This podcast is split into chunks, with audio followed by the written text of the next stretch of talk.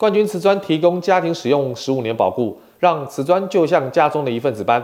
业界唯一荣获台湾百大品牌，且多年荣获 MIT 精选奖与再生绿建材标章肯定，冠军瓷砖是您一辈子的选择。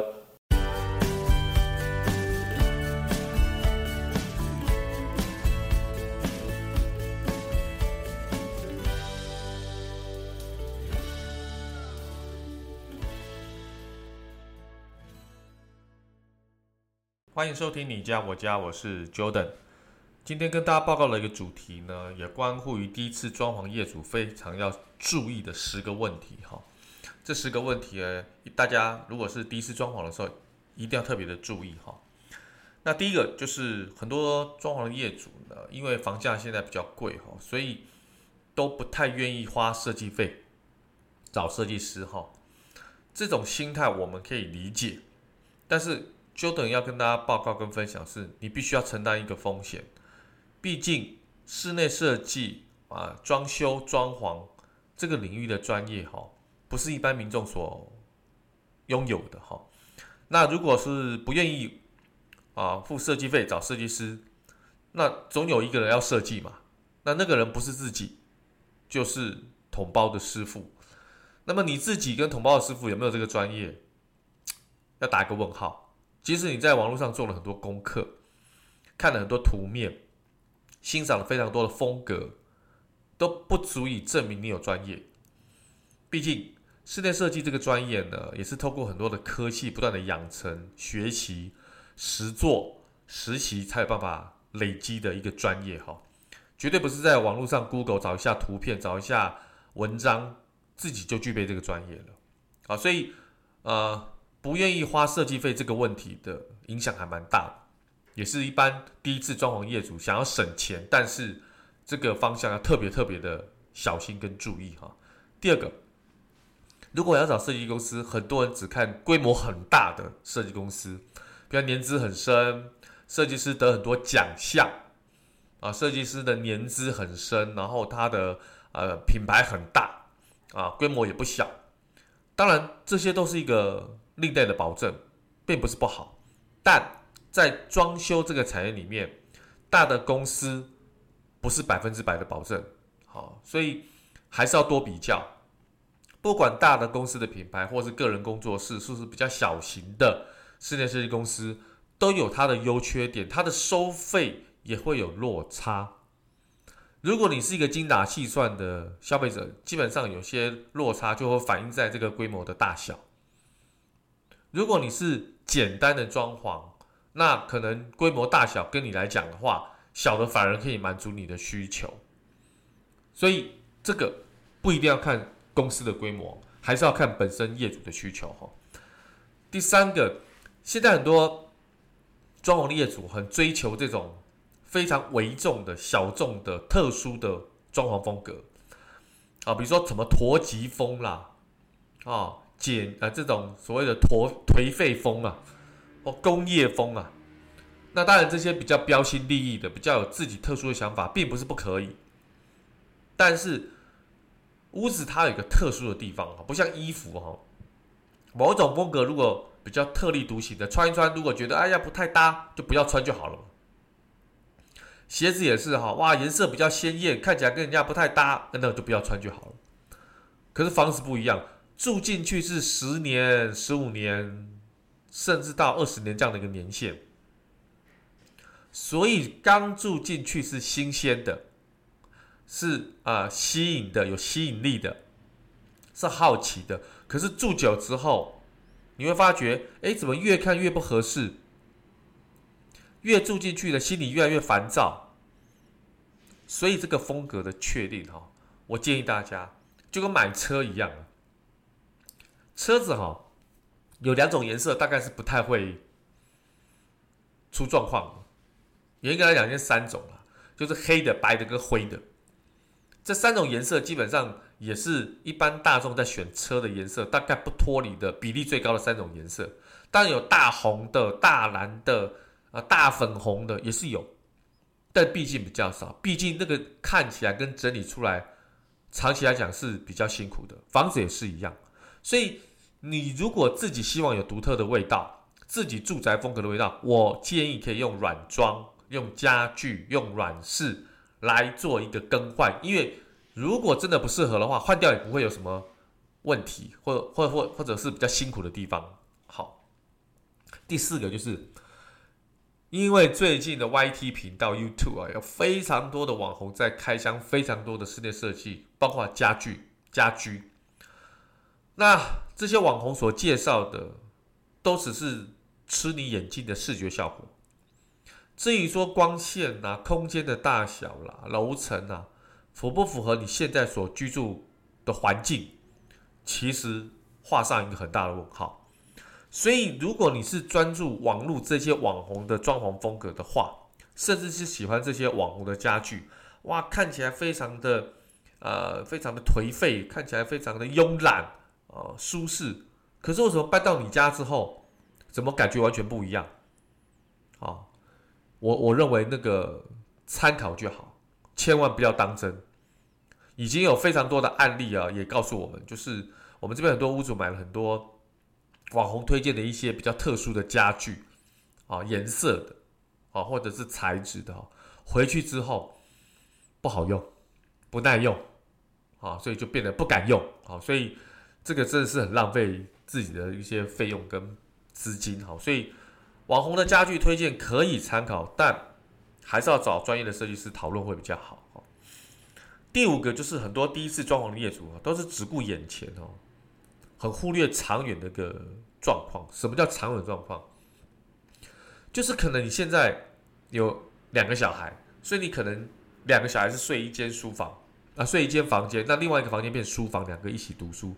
刚开始这样的利益很好，可是小孩会长大啊，小孩想要自己独立的空间啊，所以你势必有个书房要改成房间，而且原来的房间是上下铺的，或者是两个单人床的，可能要改成一个单人床，大的双人床。这样的变化，如果是透过家具的变化就可以完成，那就没有问题。但是如果是你还要重新做装潢，而且局部空间装潢的话，老实讲，这个就有点麻烦了，有点麻烦了哈。而且像小朋友长大的过程当中，那个书桌的高度啊，椅子的高度也会随着时间做变化。最好这些书桌跟椅子也可以随着时间哈，自己做个调整，不必另外再买新的哈。那所以这个部分的话。我觉得都要跟设计师讨论清楚。那专业的设计师其实早就会看到这个问题的话，也会事先跟你做个告知。除非是你不要，否则我建议第一次装潢的业主一定要考虑进去小孩子成长的过程当中，他的空间的变化，甚至是银发族。可能你现在五十岁、六十岁，你现在住一个房子没有问题，可是将来的卫浴的空间。厨房的使用，这些瓦斯的安全性，你想你现在所住的空间要不要爬很多楼梯？会不会伤害你的膝盖？这些你都要考虑进去。你睡的床、你的卧室是不是要扶手？这些都要考虑进去。所以，好的设计师就是这会告诉你第一次装潢的业主如何做一个长远的规划。好，第六个就是完全只为了好看，整个空间只有好看。真正的健康啦、安全呐、使用的便利性呐、方便性呐、动线的规划，可能不是那么完全啊，可能不是那么完全。什么叫好看？很多人在墙面上或者是天花板做非常多复杂的纹路的这种啊装饰。好，那墙面的造型呢，有凹凹凸凸的啦，那会有一些。看起来是很漂亮，但是保养跟维修起来卡很多灰尘，麻烦的地方，这些都不是长久住下去一个比较简单有效的整理方式。视觉的美当然需要有，但不能过度。过度的装饰会让你的保养跟维修非常的复杂，而且很辛苦。第七个呢，啊、很多人因为是买新房子，所以。水电都不太规划，也的确，水电的部分建商可能都已经都已经准备好七八成了。但是各位，有一些像厨房台面下或台面上的净水器，可能建商有挖洞，可是并没有专属的管线，或者是插座，这个我觉得都要提前做个规划。所以在水电的部分哈，尤其是你在家电的使用上的便利性。举个例哈，很多人喜欢吃火锅，尤其我们台湾人喜欢吃火锅。在家冬天的时候，用个电磁炉啊，摆一个锅子好来吃火锅，的感觉非常好。但很多人喜欢啊，有设计设计师也会建议说啊，我们这个餐桌，你因为你这个电磁炉需要接电线，不如在餐桌底下就安的就地板下，餐桌底下的地板上安的一个插座，这样就不会拉延长线这么麻烦。听起来很合理啊，听起来很合理啊，但是很麻烦的地方是什么？很麻烦的是，那个餐桌底下的那个插座呢，会卡很多的灰尘、菜渣，就有很多的这种小动物可能会进入这个插座，造成安全上的疑虑。那有人会说啦，我就插座上我盖个盖子嘛，我需要的时候按下去它就弹起来，这个哈也造成保养上的风险的风险哈。那所以呢，基本上这些提前规划还是要请专业的设计师根据自己的个人习惯，到底是每天都要吃火锅，还是偶尔吃一个火锅？这个频率也是关乎你在哪里安的这个插座的一个关键哈。第八个就是为了想要省费用省钱呢，买很便宜的材质啊，建材哈，便宜的壁纸啊，啊，便宜的这种所谓的呃 SPC 的石塑地板吧。便宜的装饰啊，便宜的油漆啊，哇，这个都是很不对哈，这个不太不太正确的使用方式哈。第一个，我们要健康，一定要环保，所以一定不能有过多的甲醛呐哈。然后这些建材都是装修的基本材料、基本的基石哈，一定要用的好，住的才安心哈。所以千万不要在这个建材上面省钱哈。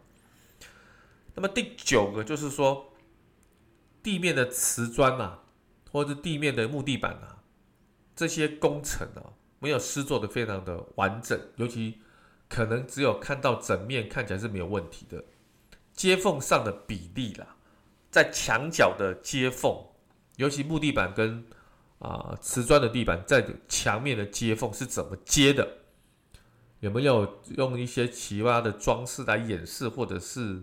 啊，来做的一个非常精美的这个缝接哈，这个部分我觉得要特别小心，尤其第一次装潢的业主在交屋的时候，都是被一些大的东西哈、大的面积所吸引，比较细节的部分都会疏忽掉，这个要提醒大家哈。